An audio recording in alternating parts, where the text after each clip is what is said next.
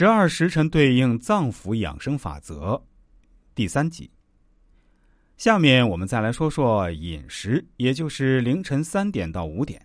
传统中医认为，这个时候呢是肺经当令。如果一个人饮食就自然醒来，最好趁早看医生。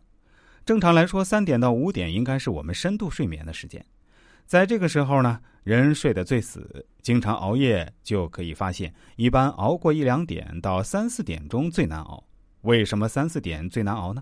因为这个时候速降之气运行的阶段，要是再熬，对人体的伤害最大。如果三点到五点的时候醒来是很危险的。如果你在这个时间段突然醒来，或者是出现大汗淋漓的现象，那就是身体不好的信号，最好赶快去看医生。这又是为什么呢？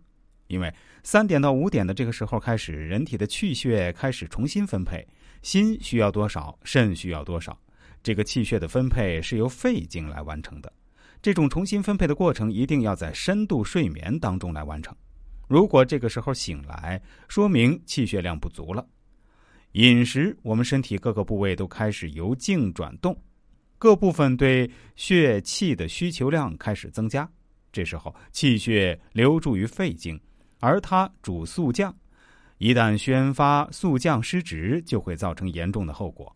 身体各部对气血需求量的增加，相应的就会加重心脏负担，这就是许多心脏病患者死于凌晨三四点的原因。心脏功能不好的老人不提倡早锻炼，有心脏病的人一定要晚点起床，而且要慢慢的起，也不主张早上锻炼。晚上是一片阴霾之气，你可以活跃一下；而早晨是阳气生发的时候，你就顺其生发就好。